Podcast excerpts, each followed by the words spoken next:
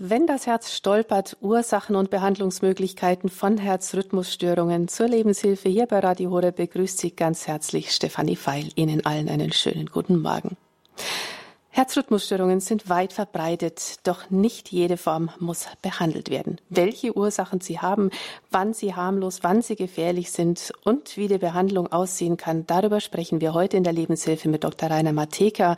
Dr. Mateka ist Facharzt für Allgemeinmedizin und Naturheilverfahren, Vorsitzende der Ärztegesellschaft Heilfasten und Ernährung und unter anderem auch noch Chefredakteur der Zeitschrift Naturarzt. Er ist uns heute live zugeschaltet aus Zierenberg bei Kassel und ich freue mich, dass Sie sich Zeit genommen haben. Dr. Matejka, einen wunderschönen guten Morgen auch Ihnen. Ja, ganz meinerseits äh, herzlich willkommen, verehrte Hörerinnen und Hörer, liebe Frau Feil. Ich freue mich auf die Sendung. Ja, bis vor kurzem waren Sie der medizinische Leiter der Malteser Klinik von Weckbecker in Bad Brückenau im Landkreis Bad Kissingen in Unterfranken, sind jetzt sozusagen seit kurzem in Unruhestand. Als Vorsitzender der Ärztegesellschaft für Heilfasten und Ernährung sind Sie gefragter Referent auf Kongressen mit internationaler Ausstrahlung. Auf mich haben Sie nie einen gestressten Eindruck gemacht, wenn wir Sie auf Sendung hatten. Bei Herzrhythmusstörungen denkt man ja zuerst vielleicht an gestresste Manager. Ist das so? Sind Herzrhythmusstörungen eine typische Managerkrankheit?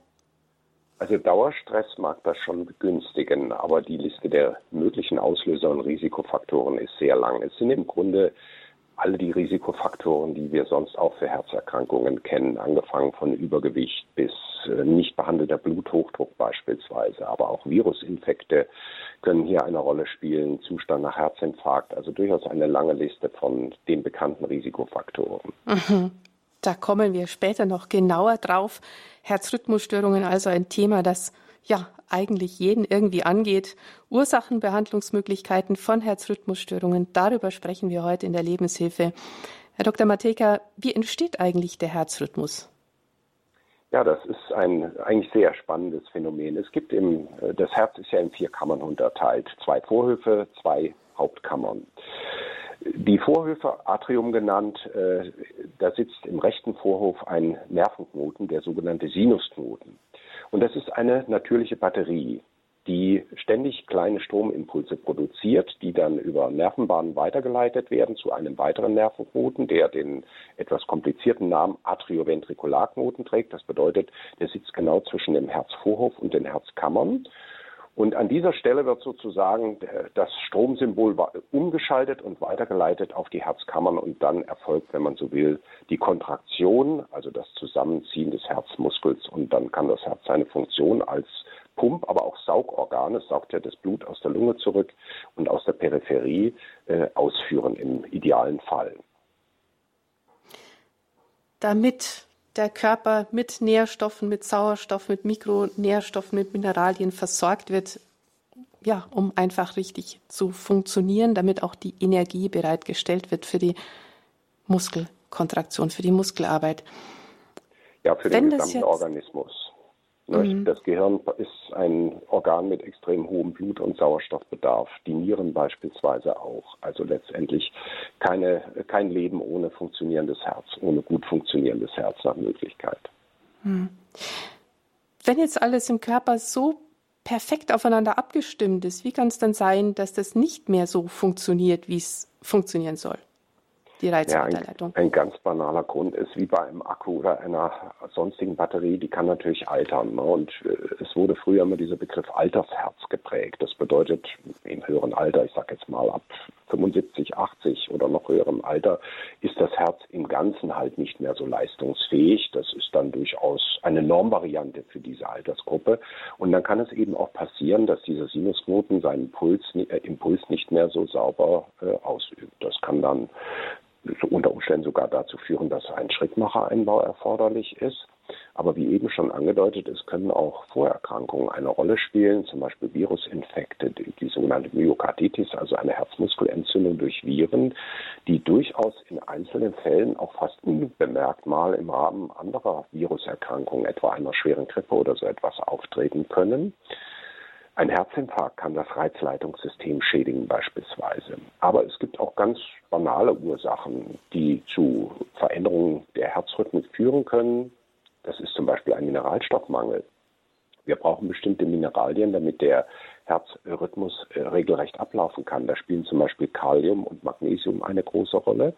Und Menschen, die Herzrhythmusstörungen haben, profitieren sehr häufig von Kalium-Magnesiumgaben, weil doch die Zellen offenbar latent unterversorgt sind in solchen Situationen. Und insbesondere auch Magnesium wirkt beruhigend auf die Herzrhythmik, äh, bremst ein wenig die Erregbarkeit des Herzens auch und die Übererregbarkeit des Herzens. Und Kalium ist eigentlich der Mineralstoff, der in den Zellen sitzt, der auch wesentlich für die äh, Entsäuerung des Körpers, das ist ja ein Begriff, der auf den ersten Blick etwas so nach Laiensprache klingt, äh, verantwortlich ist. Aber das ist wirklich ein entscheidender Vorgang. Ohne Ausgleich des Säurebasenmilieus ist ja auch Leben und ein natürlicher Zellstoffwechsel nicht möglich. Und da spielt Kalium eine große Rolle.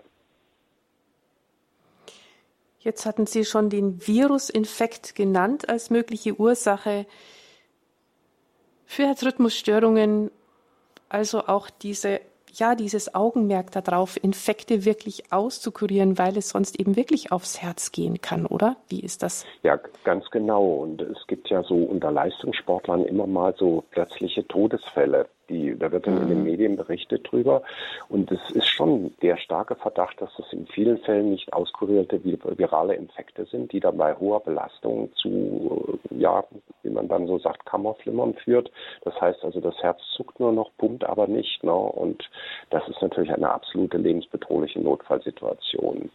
Und äh, daran sollte man denken, ohne aber jetzt Panikmache zu betreiben, denn die meisten Herzstolperer und Extraschläge sind eher harmlos. Da werden wir sicher auch gleich darauf zu sprechen kommen und mhm. müssen zum Teil nicht einmal behandelt werden.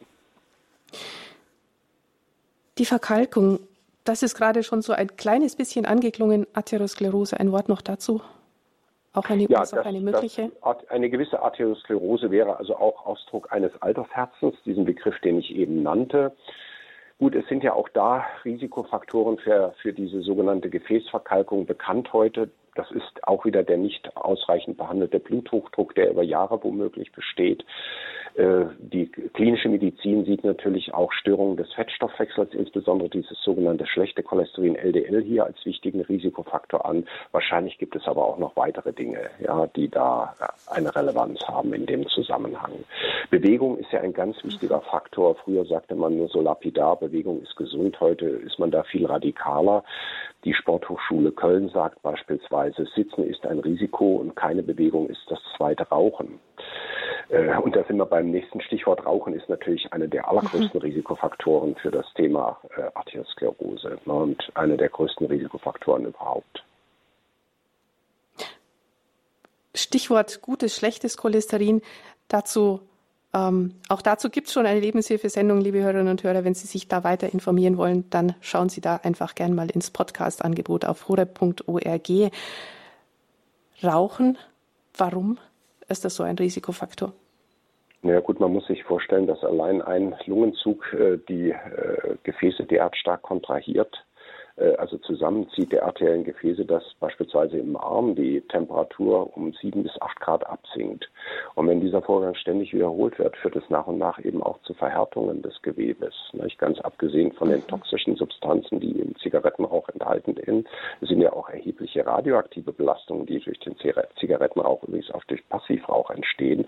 Ein Faktor, über den eigentlich relativ wenig gesprochen wird, sodass also tatsächlich Rauchen und auch nicht äh, Passivrauchen ein, ein erhebliches Problem darstellen. Tendenziell war ja die letzten Jahre das Rauchen zurückgegangen, nimmt aber, was man aus jüngsten Studien hört, wieder eher zu, ist nach wie vor in Deutschland deutlich stärker verbreitet als etwa in den USA, die ja seit den 1970er Jahren sehr radikale Anti-Raucher-Kampagnen gefahren haben und das auch, ich sag mal, konsequent durchziehen in der Öffentlichkeit.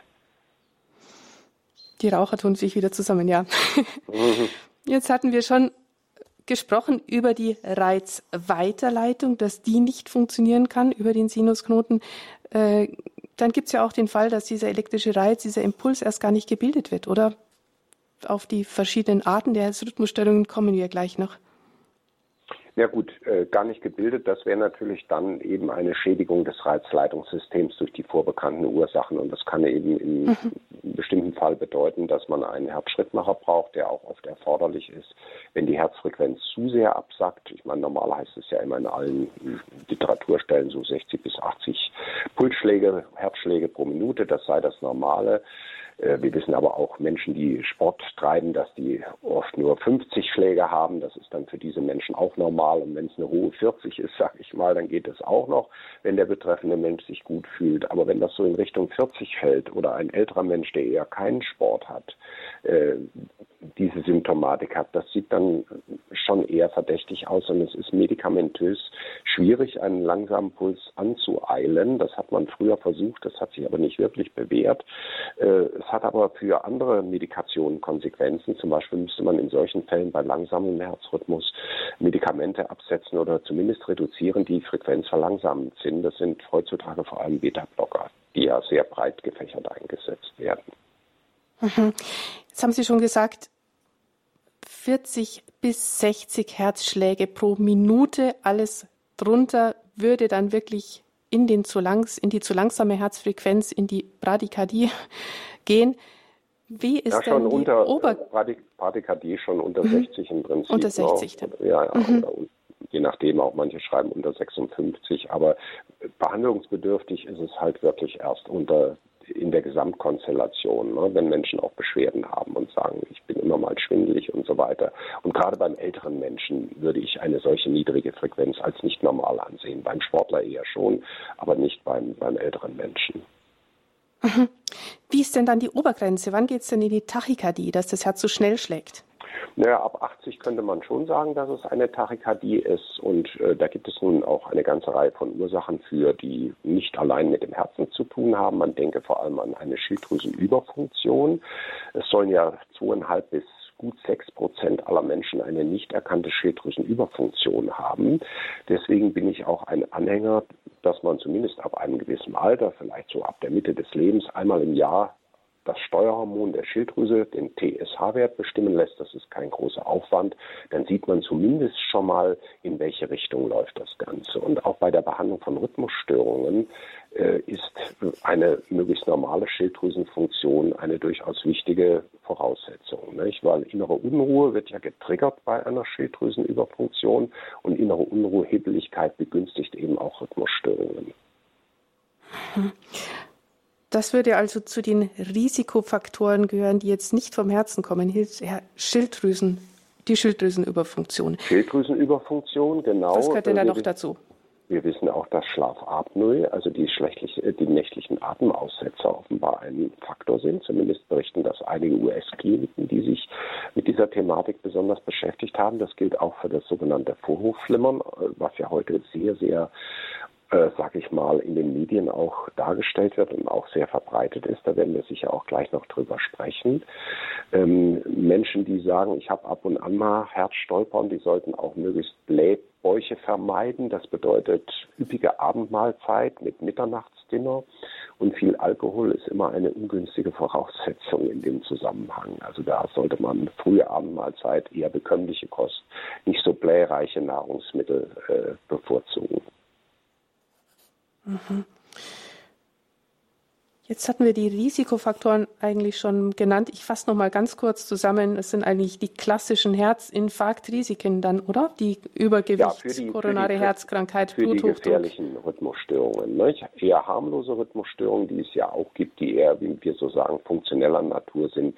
Da würde ich das in dem Zusammenhang so nicht sehen. Das betrifft ja auch junge Menschen, dass die ab und an so einzelne Stolperer haben. Das sind meistens äh, Extraschläge, die im Herzvorhof entstehen. Wir nennen sie etwas kompliziert supraventrikuläre Extrasystolen. Supra, also oberhalb. Supraventrikulär heißt oberhalb der Herzkammer, also im Herzvorhof entstehend.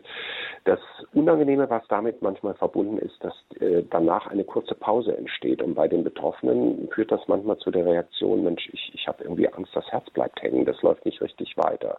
Aber in aller Regel sind diese Extraschläge harmlos. Sie werden auch kardiologisch als harmlos eingestuft, verschwinden interessanterweise bei sportlicher Betätigung und körperlicher Belastung in aller Regel, müssen also so gesehen eigentlich nicht behandelt werden aus kardiologischer Sicht. Aber auf der anderen Seite ist natürlich die Frage, wenn ein Mensch nie diese Probleme hatte und plötzlich tritt das auf, ja, das muss ja auch irgendwo herkommen. Nicht? Und da würde ich tatsächlich immer auch an diese Mineralstoffe, die ich schon erwähnte, Kalium, Magnesium denken. Es gibt auch aus der Physiotherapie durchaus Hinweise, dass na, ich sag mal, statische Probleme im Bereich der Wirbelsäule reflexzonal das Ganze mit triggern können.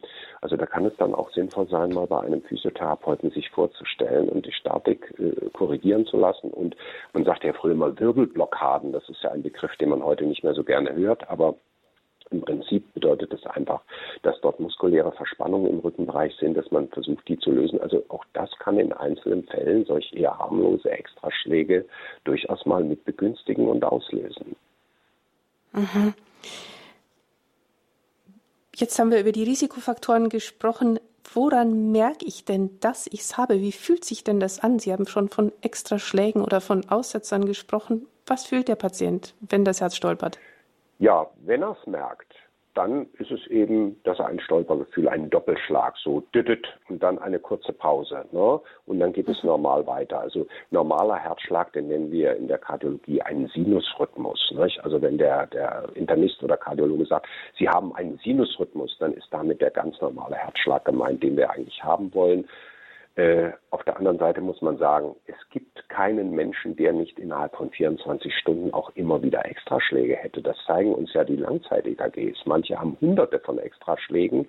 Und wenn es diesen Menschen gut geht, sie sonst keine gravierenden Risikofaktoren haben und es auch keine gefährlichen Extraschläge sind, dann muss man sie auch gar nicht mehr behandeln. Da hat, da, da hat sich die Einschätzung auch geändert. In den, 90, in den 80er Jahren war das noch ganz anders. Als ich als junger Arzt in der Klinik war und auch Intensivmedizin gemacht habe, da war das Ziel, jeden Extraschlag sozusagen wegzubügeln durch entsprechende Medikamente.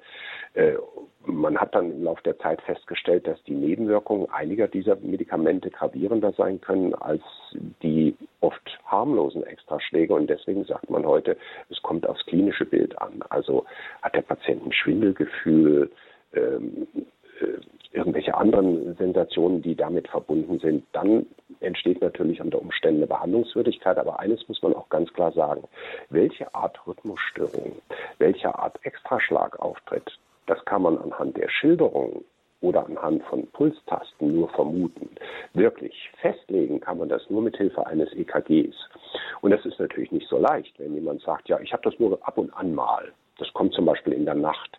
Na gut, dann wäre das Langzeit-EKG ein Weg, unter Umständen hier fündig zu werden. Trotzdem ist es natürlich so, dass man oft schon anhand der Konstitution und des Alters des, der Patienten und der Schilderung der Symptomatik vieles vermuten kann. Also junger Mensch mit Stolperern, eher schlanker, sensibler Mensch meistens eine harmlose Sache. Meistens. Trotzdem sollte man es mal abklären, weil es kann ja immer mal irgendwas anderes noch sein. Älterer Mensch, der plötzlich sagt, ja, in letzter Zeit, da habe ich nachts immer mal so ein Rumpeln am Herzen, das geht so eine ganze Stunde, da geht das wie Kraut und Rüben durcheinander und dann wird es wieder normal so gehen morgen. Also da hätte ich schon den Verdacht, das könnte das sogenannte Vorhofflimmern sein. Das heißt also, da schlägt der Herzvorhof und die Herzkammer völlig durcheinander. Das führt zu Blutverwirbelungen.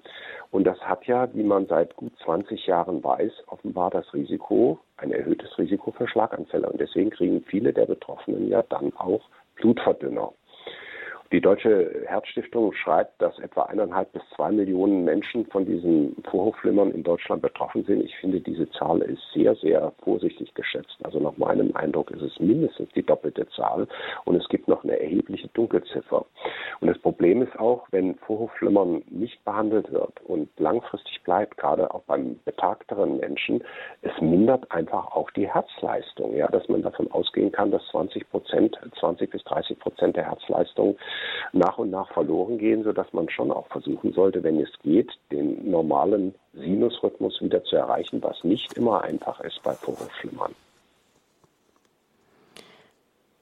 Damit sind wir schon bei der Unterscheidung, wann es wirklich kritisch wird. Wir haben vorher gesagt, es gibt Herzrhythmusstörungen, die harmlos sind, ähm, ja, um unseren Hörern einfach schon mal die Sorge zu nehmen, es ist ja nicht jede Herzrhythmusstörung gefährlich, muss behandelt werden.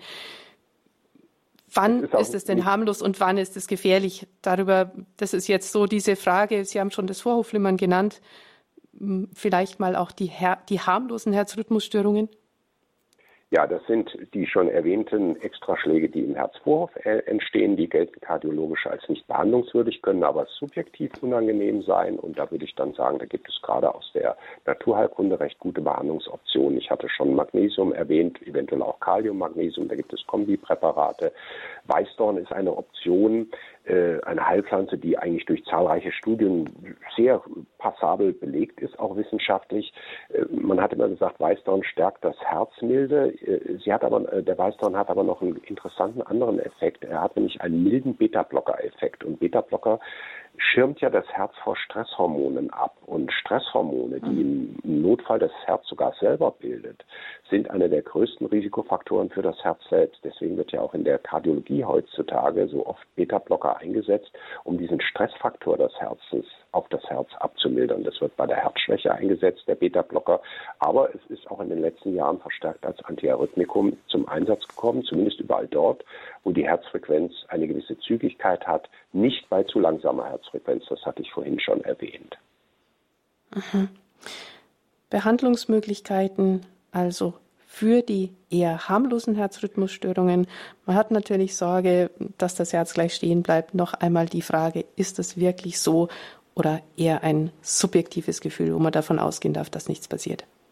Ja, also vieles merkt man überhaupt nicht. Ne? Es gibt sogar Menschen mhm. mit Vorhofflimmern, das spürt man nicht. Und viele der sogenannten ventrikulären Extraschläge, die in der Herzkammer entstehen, die spüren die Betroffenen auch nicht. Und da kann man auch nur anhand des EKGs festlegen und anhand der Begleitsymptomatik, ob man das behandeln muss oder nicht. Wie gesagt, heute neigt man bei vielen dieser Extraschläge eher dazu, nichts zu tun oder wenig zu tun, als zu sagen, das muss jetzt auf jeden Fall therapiert werden. Vor allem der Einsatz nebenwirkungsreicher Antiarrhythmika wird heute nur noch in gravierenden Situationen durchgeführt. Da ist man also sehr viel zurückhaltender geworden, als es etwa noch in den 90er Jahren der Fall war. Aber äh, Sie müssen auch nicht, wenn Sie betroffen sind, verehrte Hörerinnen oder Hörer, jetzt gleich zum Kardiologen gehen. Es reicht auch erstmal, dass der Hausarzt vielleicht ein EKG macht oder auch der Internist und das Ganze erstmal einschätzt. Dann kann man immer noch weitersehen, was unter Umständen zu tun ist. Nicht alles ist also ein Notfall in dem Zusammenhang. Aber man sollte so eine gewisse Wachsamkeit immer haben, wenn Dinge auftreten, die vorher so nicht da waren. Hm. Jetzt ist das Vorhofflimmern vorher schon angeklungen, davon redet, davon spricht man heute viel. Schauen wir doch mal auf die Herzrhythmusstörungen, wo es wirklich kritisch wird. Ja, bei dem Vorhofflimmern ist es ja so, dass, wie ich schon erwähnte, durch die Blutverwirbelung das Risiko für Blutgerinnsel entstehen kann und die dann vom Herzen sozusagen weggeschossen werden zum Gehirn. Und da weiß man eben, dass nicht behandeltes Vorhofflimmern ähm, ein nicht unerheblichen Risikofaktor für Schlaganfälle darstellt. Und äh, ich kann mich noch als junger Arzt in der Landarztpraxis erinnern, da wusste man das gar nicht, dass das ein Risikofaktor für Schlaganfall ist. Und da war es dann so, dass die erfahrenen Hausärzte, ich habe es selber erlebt, den Patienten sagten, ja, das Herz ist ein bisschen unregelmäßig, trinken Sie mal nicht so viel Bohnenkaffee. Naja gut, äh, das war jetzt nicht grundverkehrt, diese Empfehlung, aber es war natürlich keine nach heutigen Standards adäquate Behandlung. Nicht? Wie schon gesagt, man würde mhm. also heute da therapeutisch anders vorgehen. Äh, was man macht und vor allem die Frage, ob man Blutgerinnungsmittel nimmt, das wird äh, eingeschätzt nach einem sogenannten Risikoscore. Da gibt es ja so, so Listen. Äh, da kann man dann die Risikofaktoren des Menschen auflisten und jeder gibt einen Minuspunkt. Und wenn man genügend Minuspunkte hat, dann ist nach aktueller Leitlinie die die, der Einsatz eines Blutverdünners bei Vorhofflimmern angezeigt, wobei man sagen muss, schon bei Frauen ab 65 und Männern ab 75 ohne weitere Risikofaktoren ist genügend Minuspunkt vorhanden, um diese Indikation sozusagen zu stellen. Das ist also so ein weltweiter schulmedizinischer Standard. Und ich muss sagen, ich würde dann dieser Empfehlung auch folgen, denn Sie können Vorhofflimmern naturheilkundlich nicht so mir ist hier nichts beseitigen. Da geht es letztendlich nicht ohne die klinische Medizin. Und was kann ich tun, um das zu beseitigen? Gut, man kann es im einfachen Fall versuchen mit Beta-Blockern. Das funktioniert auch immer wieder recht gut. Äh, oft wird aber auch die sogenannte elektrische Kardioversion gemacht. Das sind dann Stromstöße, mit denen man das Herz rhythmisiert und äh, manchmal auch die sogenannte Katheterablation. Das bedeutet, dass man bestimmte Nervenbahnen im Herzen verödet, die sozusagen eine Art Kurzschlusssystem bilden, um diese Kurzschlussreaktion auszuschließen. Trotzdem ist es so, wer es dann einmal hatte, sollte schon immer wieder darauf achten, dass es sich nicht immer wieder auslöst. Und da sind dann eben auch die Ursachen wichtig, die nicht unmittelbar aus dem Herzen allein kommen. Da zählen zum Beispiel die schon erwähnte Schilddrüsenüberfunktion dazu, dann äh, der erwähnte Blähbauch, nicht, die Schlafapnoe, also verschiedene Faktoren, die wir nannten, Mineralstoffmangel. Man weiß auch, dass möglicherweise Korrelationen zu Vitamin B12-Mangel, Vitamin D-Mangel besteht. Also auch diese Vitalstoffe sollte man auffüllen. In der, ich sage jetzt mal, Erfahrungsmedizin wird gerne auch äh, Q10 gegeben. Das ist ein Energiebaustein für äh, die Muskelzellen und äh, besonders hoher Q10-Bedarf. Coenzym Q10 ist im Herzmuskel gegeben, sodass das auch durchaus ein Faktor sein kann, wobei dieses Q10 durch Blutfettsenker reduziert wird. Also Menschen, die also Blutfettsenker nehmen, sollten besonders auf diesen Q10-Spiegel achten und unter Umständen diese gegebenenfalls fehlenden Substanzen dann auch zuführen weitere Fälle, wo es kritisch wird? Wir hatten jetzt gesprochen vom Vorhofflimmern, vom Kammerflimmern. Was ist denn der Unterschied? Ja, bei Vorhofflimmern wird noch gepumpt, bei Kammernflimmern nur noch gezuckt, wenn ich das mal so salopp sagen kann. Nicht? Und mhm. Kammerflimmern entsteht manchmal aus einer ja, man nennt das ventrikuläre Tachykardie. Das bedeutet, dass plötzlich die Herzkammer wie auf ein auf Einschalten eines Lichtschalters losrast und Frequenzen von über 200 entwickelt pro Minute. Da kann sich natürlich jeder vorstellen, dass das ist wie ein Automotor, den man ganz stark in den roten Bereich dreht und dass das ein absolutes Risiko darstellt, einen absoluten Notfall auch, der dazu führen kann, dass das eben in Kammerflimmern übergeht. Und bei Kammernflimmern brauchen Sie eigentlich einen Defibrillator, ja, also äh, diesen elektrischen Stromstoß im Notfall irgendwo tief drin im Wald kann auch ein Faustschlag in die Herzgegend manchmal helfen. Aber das ist wirklich schon ein ernster Notfall. Also wer dieses, äh, dieses massive Herzrasen hat, da sollte man also auch sehen, dass man das Ganze behandelt, adäquat behandelt, äh, kardiologisch behandelt, ähm, da würde ich also jetzt nicht lange zuwarten. Äh, aber der betreffende Patient spürt das auch. Also das ist keine Symptomatik, die einfach so äh, vonstatten geht, ohne dass jemand etwas merkt. Unbemerkt sind in der Regel nur vereinzelte Extraschläge, bei einigen wenigen auch das Vorhofflimmern, die es gar nicht spüren. Mhm. Die Lebenshilfe hier bei Radio Horeb Herzrhythmusstörungen, Ursachen und Behandlungsmöglichkeiten. Darüber sprechen wir heute mit Dr. Rainer Mateka, Facharzt für Allgemeinmedizin und Naturheilverfahren und Vorsitzender der Ärztegesellschaft Heilfasten und Ernährung. Und wir wollen natürlich auch Ihnen, liebe Hörerinnen und Hörer, die Gelegenheit geben, jetzt anzurufen und Ihre Fragen zum Thema Herzrhythmusstörungen an Dr. Mateka zu stellen. Die Nummer dazu in die Sendung 089 517 008 008. Sie können natürlich on air anonym bleiben, nennen Sie nur meiner Kollegin in der Regie in München Ihren Namen, damit wir da keinen Dreher reinbringen.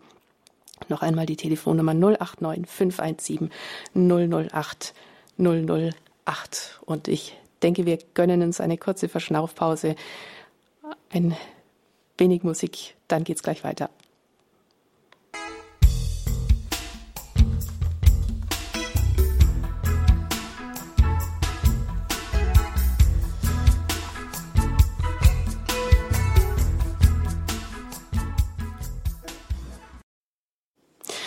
Lebenshilfe bei Radio Horeb, Ihre christlichen Stimme in Deutschland, Herzrhythmusstörungen, Ursachen und Behandlungsmöglichkeiten.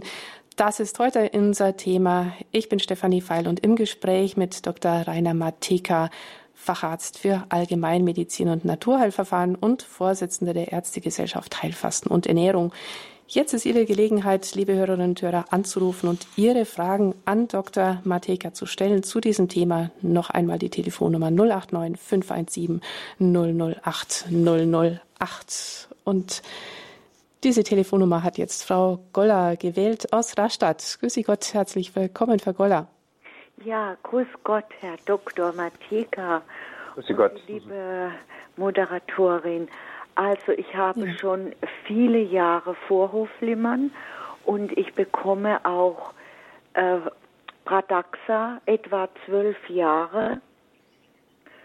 Und äh, was ich auch immer wieder, trotz, und wir machen jedes Jahr Hildegard-Fasten, schon mehr als 20 Jahren.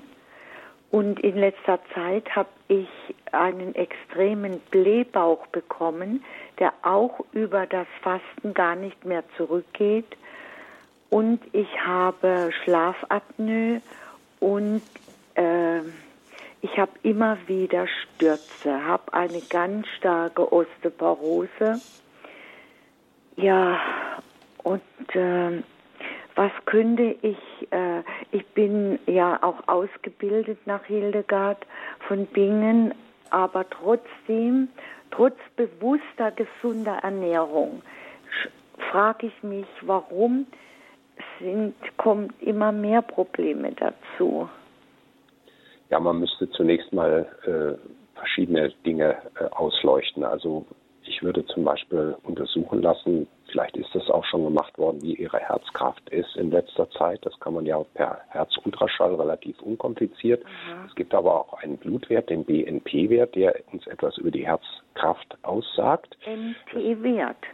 BNP heißt also Bertha Nordpol Paula, das ist so eine Abkürzung für so eine englische Bitte nochmal, ich habe es nicht. MTP. Nein, BNP, Bertha Nordpol Paula. Bertha Nordpol.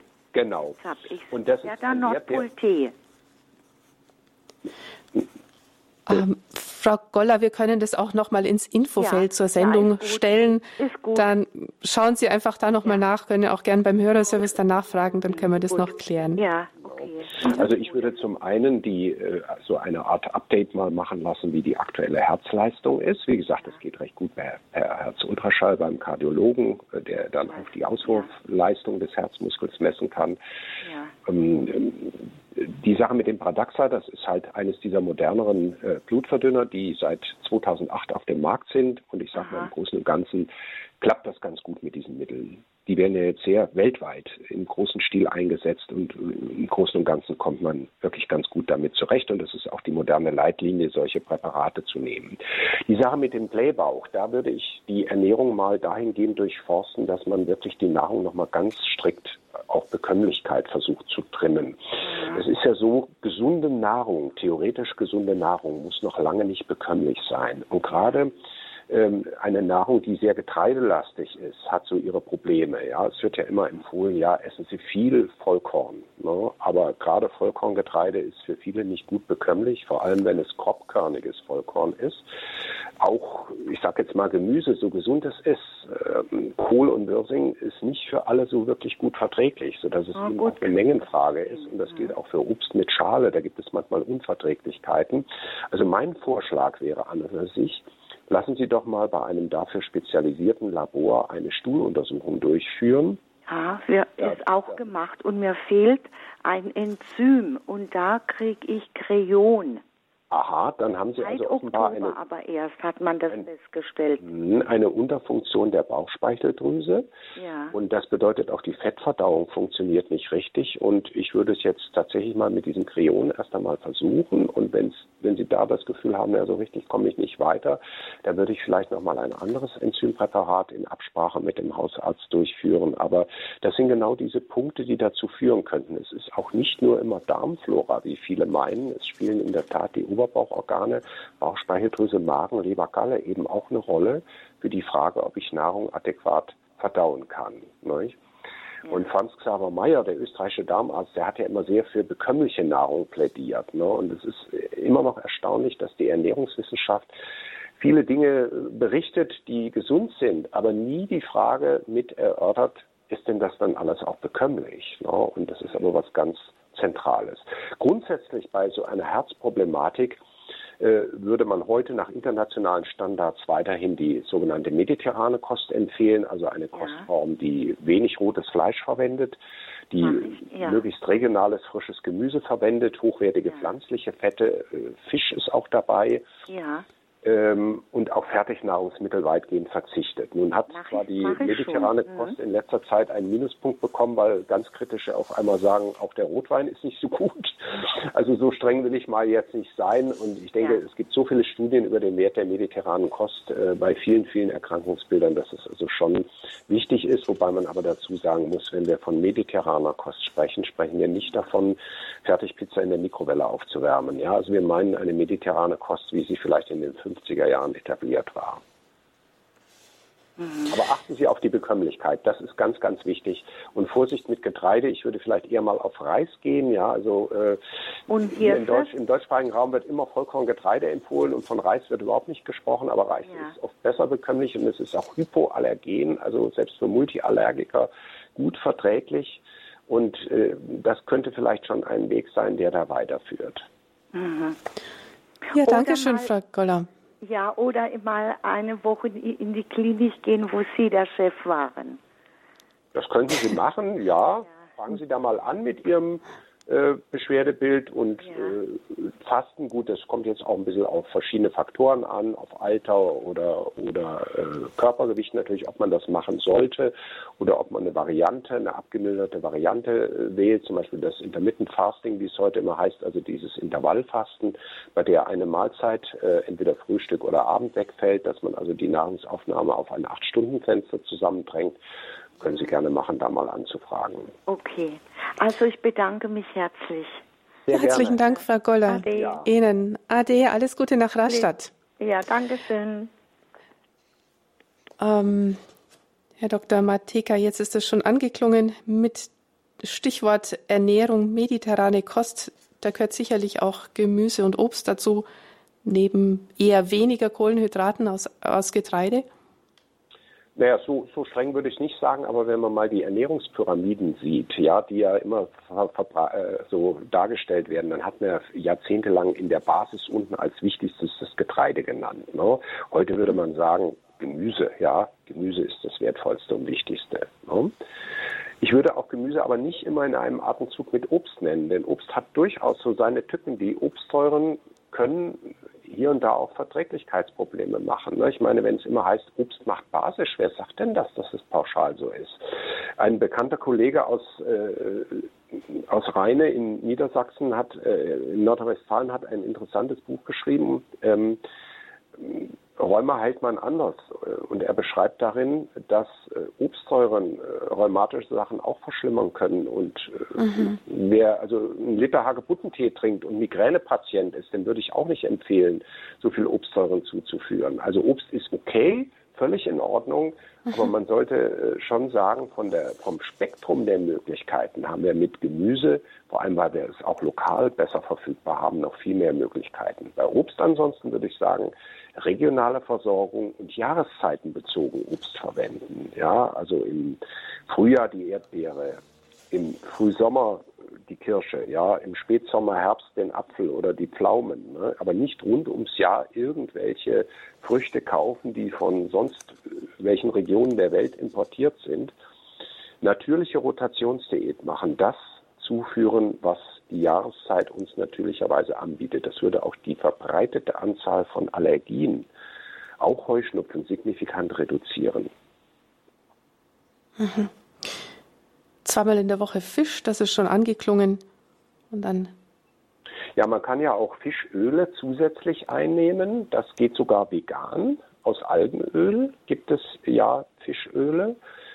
Fertigpräparate, die man da verwenden kann. Und das ist bei kardiologischen Problemen durchaus eine interessante Option. Es ist auch bei ja, Vergesslichkeit ein Thema. Ja, also hohe Dosis Fischöle wirkt offenbar schützend vor Alzheimer. Das ist doch auch sehr bemerkenswert. Es wirkt antientzündlich, es wirkt stimmungsaufhellend, antidepressiv, spielt also auch bei Rheuma und solchen Sachen eine Rolle. Also das wäre so, von, wenn es um das Thema, gibt es denn sinnvolle Nahrungsergänzungsmittel, äh, dann kann es in bestimmten Fällen sinnvoll sein, zusätzlich äh, Fischöle zu substituieren.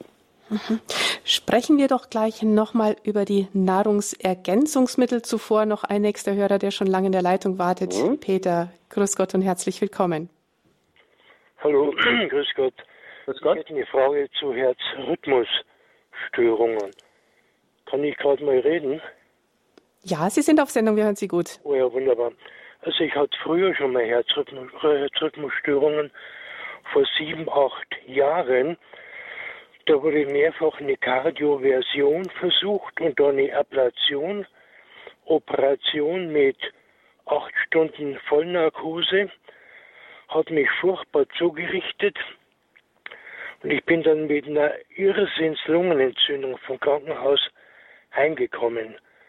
Also das hat mir nachhaltig geschadet und so, richtig äh, total bin ich nicht mehr auf die Beine gekommen. Das hängt mir immer noch nach. Also die Herzrhythmusstörung durch die Ablation hat man weggebracht. Jetzt ist sie anscheinend wieder da.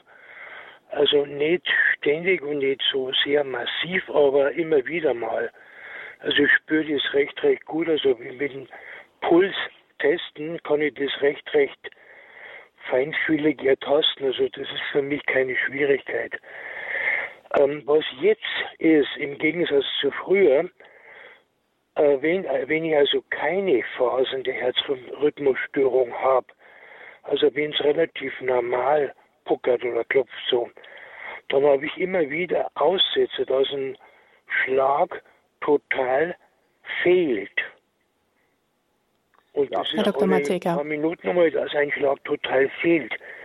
Was ja, heißt das im Endeffekt? Sie haben sicherlich in dieser Phase der Rhythmusstörung tatsächlich auch das Vorhofflimmern gehabt, deswegen auch diese Therapien, die Sie ja erwähnt haben.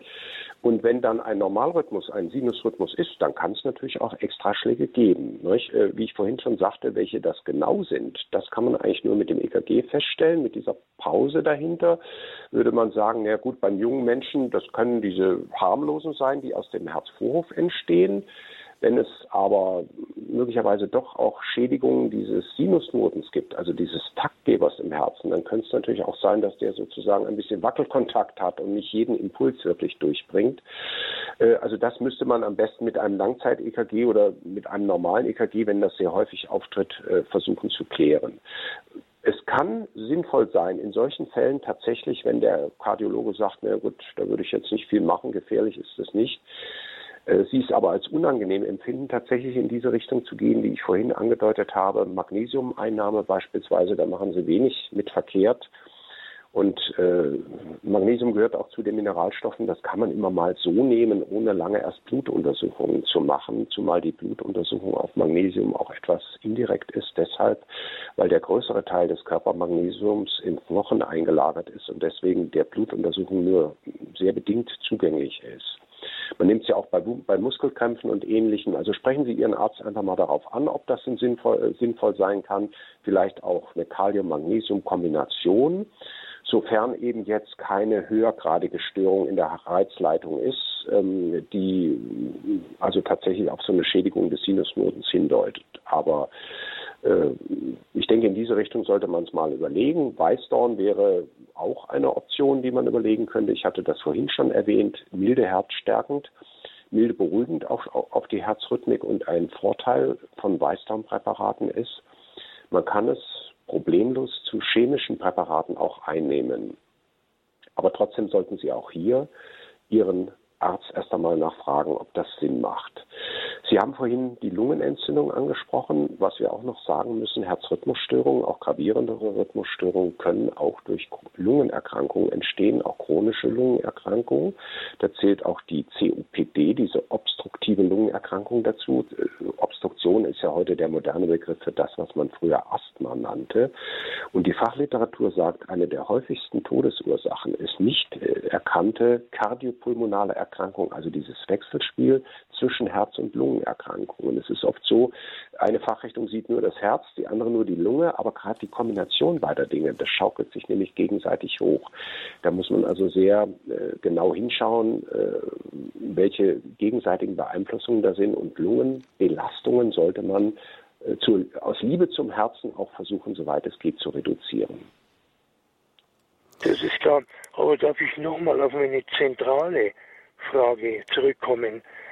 Wenn also mein Herz normal schlägt, wenn ich nicht gerade so eine Phase habe von ein paar so durcheinander gewürfelten Schlägen, mhm. wenn es relativ normal läuft, wenn dann immer wieder ein Schlag abgeht, fehlt, Was heißt ja. das im Endeffekt? Heißt ja, das, dass ich das, das kann ein harmloser Extraschlag sein, nachdem eine kurze Pause eintritt. Und das ist gerade bei Extraschlägen, die im Herzvorhof entstehen, so. Äh, da ist eine kurze Pause, da ist dann der Herzmuskel nicht erregbar und das macht beim Betroffenen den Eindruck, Mensch, das, das hängt irgendwie das Herz und er empfindet das unangenehm. Das könnte die Begründung sein. Wenn es das wäre, dann mag es unangenehm sein, es ist aber eher harmlos. Aber wie gesagt, um das genau herauszufinden, müsste man es auf dem EKG-Streifen haben. Und wenn Sie sagen, ja, das kommt aber nur ab und an mal, dann wird es wahrscheinlich mit einem normalen EKG beim Hausarzt gar nicht zu finden sein. Dann müsste man äh, tatsächlich so ein 24-Stunden-EKG nochmal machen und hoffen, dass es in der Phase einfach mal auftritt dann. Ja, danke schön, Peter, für Wunderbar. Ihren Anruf. Ich hoffe, Ihre Frage ist damit geklärt. Weiß Alles die, Gute Ihnen. So recht, recht herzlichen Dank. Sehr gerne. Dankeschön für den Alles Anruf. Gute. Unsere nächste Hörerin ruft aus Aachen an. Grüß Gott und herzlich willkommen in der Sendung. Ja, grüß Gott. Ich bin, ich äh, Ach ja, das ist es. Ich habe mit Hoflemann zu tun und äh, hatte vor ein paar Jahren hatte ich äh, ja bin ich bewusstlos zusammengebrochen, hatte aber abends vorher schon so ein Hel äh, Herzstolpern, das raste bald aus dem Hals raus. Aber ich hatte auch Ängste, aber ich habe gedacht, naja, aber einen anderen Morgen ging es mir gut und während der Arbeit bin ich dann bewusstlos zusammengebrochen. Ja, und dann ging das seinen Lauf weiter ins Krankenhaus und so weiter. Aber mhm. jetzt Was ist denn Ihre ich, Frage? Aber jetzt hatte ich vor einiger Zeit hatte ich wieder Vorhofflimmern und ja, ich, das wollte ich nur sagen, dass er damit vorweggegangen ist alles. Und ähm, dann habe ich auch wieder gewartet, ja, aber dann auch zum Arzt hin. Ich bin aber auch eingestellt und äh, nehme an Medikamenten, Misoldomin und äh, fürs äh, äh,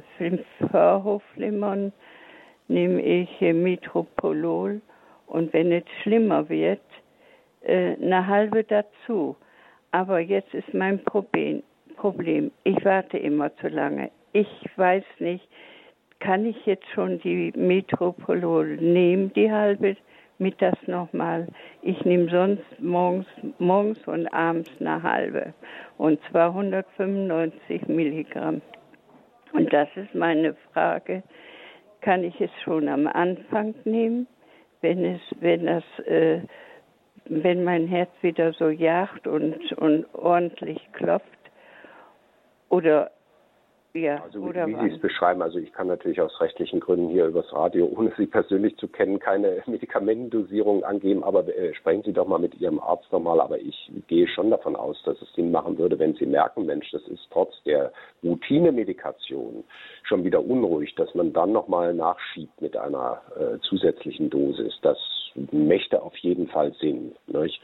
Aber da sollten Sie Ihren Arzt auf jeden Fall darauf ansprechen. Aber was Sie beschreiben mit Bewusstlosigkeit und solchen Dingen, das sind natürlich Sachen, die können in der Tat auch äh, im Zusammenhang mit Vorflimmern unter Umständen mal auftreten. Ich würde Ihnen auch nochmal empfehlen, lassen Sie auf jeden Fall nochmal die Schilddrüse abklären, wenn Sie es noch nicht gemacht haben. Man sollte auch dabei ausschließen, dass sie keine sogenannten heißen Knoten in der Schilddrüse haben, weil die oft vermehrt Schilddrüsenhormon produzieren, ohne dass sie irgendwelchen Selbstregulationskreisen zugänglich sind. Normalerweise steuert sich ja die Schilddrüse selbst im Körper, aber es gibt Situationen, wo sie auf einmal macht oder bestimmte Teile der Schilddrüse machen, was sie wollen. Und äh, überlegen Sie auch nochmal, ob so Mineralstoffgaben nicht sinnvoll sind. Das sollten Sie natürlich auch mit Ihrem Arzt absprechen, aber das sind Dinge, die hm, keine Probleme mit der sonstigen Medikation aufwerfen und die man aber äh, gut durchführen kann. Aber auf jeden Fall ist es immer gut, wenn man die bestehende Medikation einfach nochmal so durchschaut und sagt, bleiben wir dabei, ändern wir vielleicht was. Ich vermute, Sie haben auch noch einen Blutverdünner, das hat, den hatten Sie jetzt nicht erwähnt, aber wahrscheinlich ist es so. Ne? Ja, aber ich, äh, ich möchte noch äh, erwähnen, dass ich vor, vor einigen Jahren auch Angina pectoris hatte, aber ganz schlimm. Und ähm, ja, mein einziger ja Gedanke. Eine der Vorgeschichten ja. für Vorhofflimmern, ne? Also gerade diese Herzkranzgefäßprozesse, die dann zur Verschlechterung der Herzenergie, der Herzdurchblutung führen, sind ja eine der Risikofaktoren, die Vorhofflimmern begünstigen. Und wie ich schon sagte, ich glaube, die Deutsche Herzstiftung ist da viel zu vorsichtig in der Mengeneinschätzung. Ich glaube, die Dunkelziffer an dieser Art Rhythmusstörung ist viel, viel größer, als wir denken und viele Betroffene womöglich gar nicht zum Arzt gehen, weil sie sagen, naja, ich habe das ab und an und dann ist es wieder gut, was soll ich denn da jetzt beim Arzt? Nicht? Und äh, da ist schon eine gewisse Wachsamkeit auf jeden Fall angebracht. Hm. Herzlichen Dank und auch ganz besonders, dass es diese Sendung gibt. Denn ja, sehr, sehr gerne und viele Grüße nach Aachen und alles Gute. Ja, ich, Frau. Ja, danke schön. Ihnen für den Anruf. Alles Gute Ihnen nach Aachen. Aus Hayingen ruft Herr Klaus an. Grüß Gott. Ja, herzlich willkommen in der Sendung. Sie warten ja. schon lange geduldig in der Leitung. Dankeschön ah, für die Geduld. Ja, ja, gerne, gerne. Ich, ich, mir macht Warten nichts aus. Vor allen Dingen bei so einer interessanten Sendung, wie es, wie es bei Ihnen immer habe. Und jetzt, ja, ist, ist jetzt so eine kleine Premiere, ich, dass ich zum ersten Mal anrufe. Ich habe das schon immer wieder mal verfolgt. Äh, und äh, auch ein interessanter Physikal, äh, ein interessanter Effekt im Radio. Das Radio ist etwas später wie das Telefon. Also es gibt auch Zeit, man, man kann die Zeit quasi fühlen wie, oder die Zeit hören, hören, nicht genau hören. Äh, jetzt meine, genau, die Übertragung im Radio geht etwas langsam, genau. Ich geht glaube, etwas nach als die Telefonleitung, nein, genau. Das war zum ersten Mal. ja, das, das Herr Klaus, wie ist denn Ihre Frage? Zeit zu hören, gell? Mhm, Gut. Genau. Äh, ja, meine, meine, Gott sei Dank, ich hatte auch mit Vorhofflimmer immer wieder Probleme. Äh, Gott sei Dank nur selten. Äh, ja, ist, äh, auch durch die ganze Anpassung. Jetzt war nochmal meine, war nochmal vielleicht ein paar, ein paar Hinweise äh, zu den Ursachen, also zum Vorhofflimmern. Nochmal die Ursachen und äh, dann habe ich auch gehört, warum äh, wirkt ein Schluck Wasser, ein Schluck kaltes Wasser, äh, mache ich dann auch, wenn ich denke, ah, ist ein bisschen ein Schluck kaltes Wasser, inwiefern, warum hat es einen Effekt, warum wirkt es? Und dann kommt noch, äh, wäre für mich noch interessant, äh, ist das bei Kälte, also im Winter, ist man da, und ist man da anfälliger? Und wenn ja, auch warum? Und noch, und noch eine weitere, äh, weiteres rein Sache, ist, ist, das, ist es jetzt günstiger, wenn der Blutdruck so ein bisschen höher ist, äh, weil dann der Puls niedriger ist und damit das Herz nicht so schnell schlagen muss. Äh, ja, und so, und so die Ursache eben außer Alter. Im Alter, klar, das Alter ist, hat viele schöne Seiten, und, aber naja, gut, manche Sachen kommen, kommen dann auch, äh, ja, das eben aus dem Alter nochmal zu den Ursachen. Okay. Herr Dr. Mateka. Ja, gut, also das mit dem kalten Wasser, das ist einfach ein vagotoner Reiz. Es ist ja so, dass der Herzrhythmus durch das vegetative Nervensystem und durch Hormone gesteuert wird. Und beim vegetativen Nervensystem, da ist der Stimulator, der sogenannte Sympathikus, also wenn Aufregung, Stress, Anspannung ist, dann wird ja das Herz auch schneller im Schlag, ist also auch mehr belastet und der Parasympathikus oder auch Vagus genannt, der hat eher mit Verdauung zu tun, der tritt also eher in Aktion, wenn Ruhe und Entspannung ist. Und die meisten Menschen heute in ihrer Hektik, die hängen alle auf der Sympathikusseite und der Vagus kommt kaum noch so richtig zum Zuge, wenn ich das mal so salopp sagen darf. Deswegen ist eben auch Entspannung ein wichtiges Thema.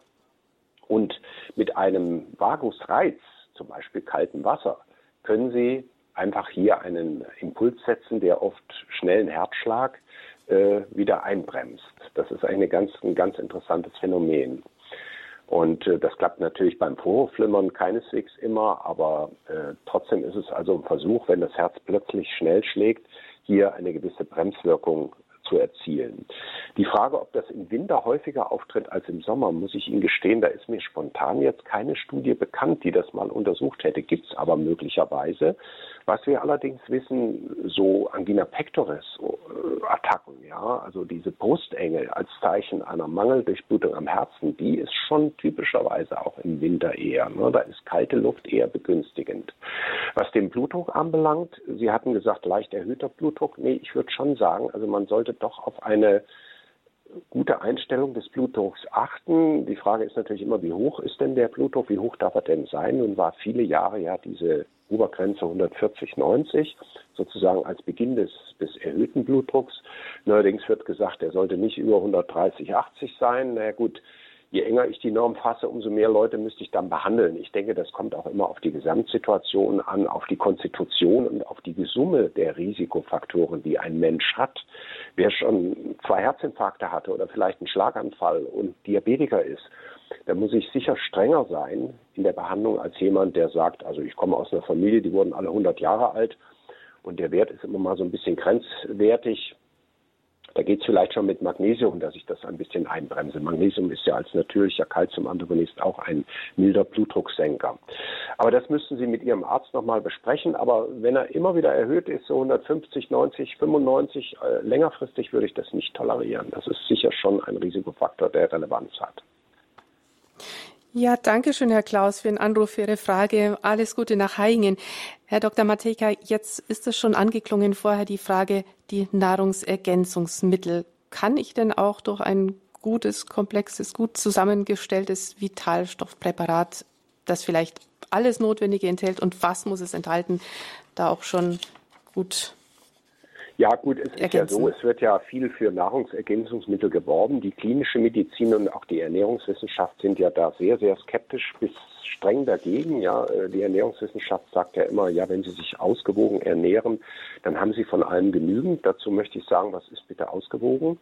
Und zweitens, äh, wenn man mal Werte bestimmt, ne, dann wird man aber schon sehen, wo es überall hakt bei den Leuten. Gerade diese oft schwache Versorgung mit Vitamin B12, mit Vitamin D, mindestens mal im Winter. Äh, Eisen ist bei jungen Frauen ein Riesenthema, wird wenig darauf geachtet. Ja, da liegen auch die, die Normen des Eisenspeichers äh, bei vielen Laboren nicht richtig. Ja, äh, die Universitätsklinik Hamburg-Effendorf hat da eine interessante Studie über dieses Thema gemacht.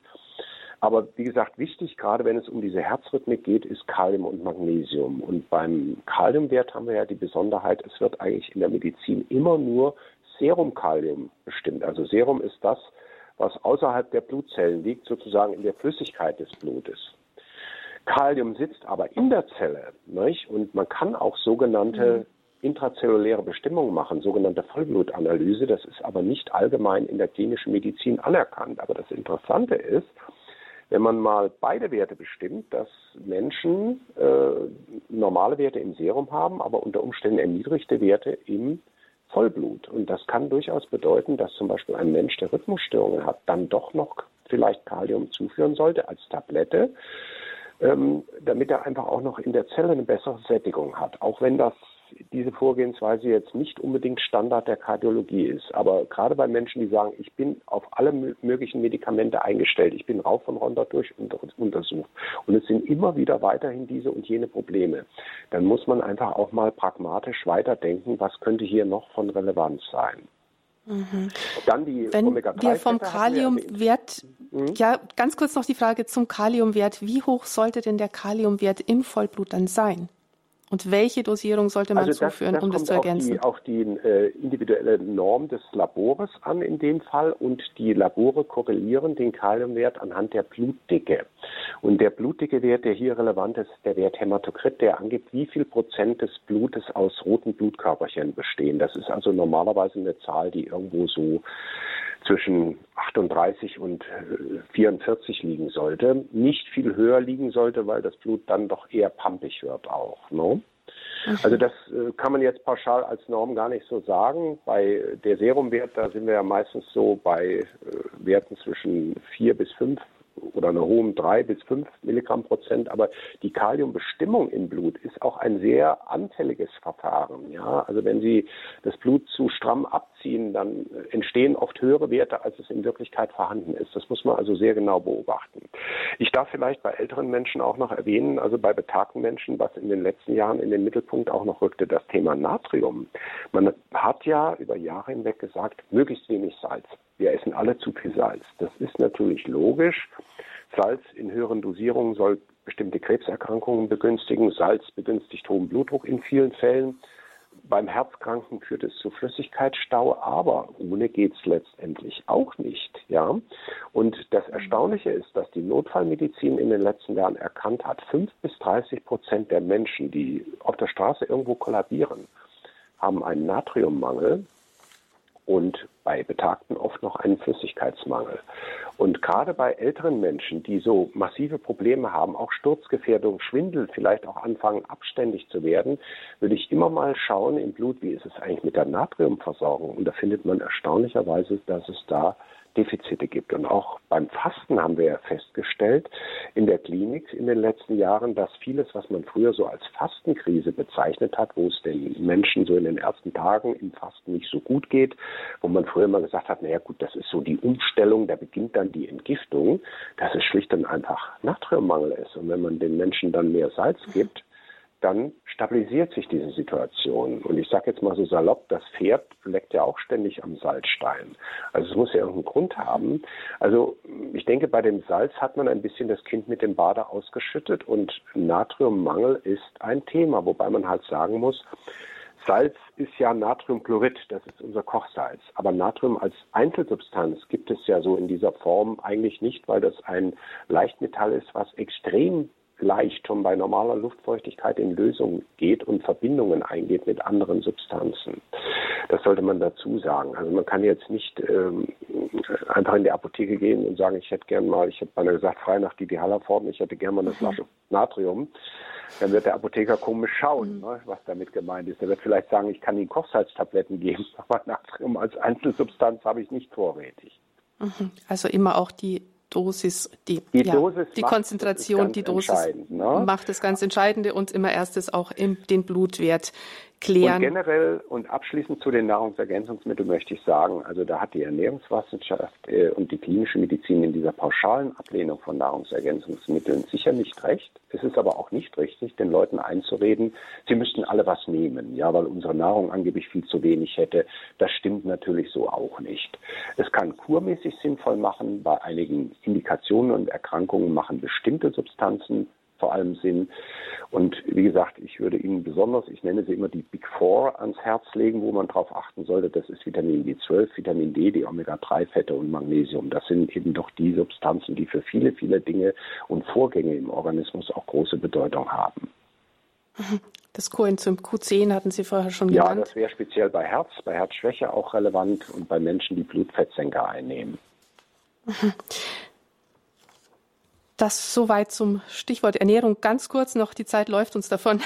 Mhm. Was kann ich denn noch tun? Stichwort Sport, Stichwort Entspannung, Atemübungen, vielleicht auch andere Maßnahmen, die das vegetative Nervensystem ja, ausgleichen. Atemübungen sind immer gut natürlich. Äh, äh, der zügige Spaziergang, ja, äh, das leichte Jogging, das Waldbaden sicher eine gute Idee. Allein durch die äh, bestimmten Substanzen, die die Bäume im Wald produzieren, entsteht auch eine immunsteigernde und stimmungsaufhellende Wirkung. Und Entspannung ist für mich zum Beispiel auch Umgang mit Tieren. Das müssen jetzt nicht Haustiere sein, das kann einfach auch Wildtiere sein, die man beobachtet beispielsweise. Also tatsächlich der Aufenthalt in der Natur ist etwas, was viel zu wenig beachtet wird. Und äh, der frühere Chefarzt der Buchinger Wilhelmi Klinik in Überlingen am Bodensee, Christian Kuhn, sagte mal so schön, Ruhe heilt. Ja, also die Ruhe suchen, die Ruhe in der Natur suchen. Und es ist das Erstaunliche, dass mhm. viele Menschen heute mit Ruhe große Probleme haben und ihnen sehr schnell die Decke auf den Kopf fällt. Das muss man also auch wieder trainieren, die Ruhe zu suchen. Und wie gesagt, meine Empfehlung ist, die besonders in der Natur zu suchen. Und die vier Empfehlungen der Weltgesundheitsorganisation WHO umzusetzen, nicht rauchen, wenn es geht, auf normales Körpergewicht achten, die gesunde Ernährung, vor allem auch Einschränkung von sogenannten roten Fleisch und diesen Wurstsorten und die regelmäßige Bewegung. Das sind die wichtigsten Dinge und man könnte sagen, Balance, also Stressmanagement, um es moderner auszudrücken, das sind wäre eine fünfte Säule, die also ganz wichtig ist, durchaus auch bei Herzkrankheiten, aber auch überhaupt bei vielen Zivilisationskrankheiten. Dann sage ich ein ganz herzliches Dankeschön Ihnen, Dr. Mateka, für diese vielen wertvollen Tipps, für diese informative Sendung. Ja, ich bitte um Verständung. Wir hätten noch weitere Hörer in der Sendung. Leider ist unsere Sendezeit zu Ende. Ein ganz herzliches Dankeschön Ihnen, Herr Dr. Mateka. Alles Gute. Sehr gerne. War mir ein Vergnügen. Ja, danke schön auch Ihnen, liebe Hörerinnen und Hörer, für Ihre Beteiligung, fürs Anrufen. Das war die Lebenshilfe hier bei Radio Horeb. Ursachen und Behandlungsmöglichkeiten von Herzrhythmusstörungen. Zum Nachhören finden Sie diese Sendung in wenigen Stunden auf unserer Homepage horeb.org in der Mediathek. Natürlich gibt es auch ganz klassisch den CD-Mitschnitt zu bestellen bei unserem CD-Dienst zu den normalen Bürozeiten wochentags zu erreichen unter der 08328 921 120. Morgen an dieser Stelle die Lebenshilfe schon um 9 Uhr. Dann geht es um die Würde des Lebens. Zu Gast ist dann der Gründer und Vorsitzende des Vereins Aktion Leben, der Lebensschutzpionier Walter Ramm, zusammen mit der stellvertretenden Vorsitzenden von Aktion Leben, der systemischen Familienberaterin Gabriele Hüter. Würde des Lebens von Anfang bis zum Ende unsere Lebenshilfesendung bereits morgen um 9 Uhr am Samstag, denn ab 10 Uhr übertragen wir zum jährlichen Marsch für das Leben, der ja morgen in Berlin und Köln stattfindet. Ab 10 Uhr eine heilige Messe aus Berlin-Spandau mit dem Augsburger Weihbischof Florian Wörner. Zu beiden ganz herzliche Einladung mit dabei zu sein. Das war die Lebenshilfe hier bei Radio Horeb, Ihre christlichen Stimme in Deutschland. Alles Gute wünscht Ihnen Ihre Stefanie Feil.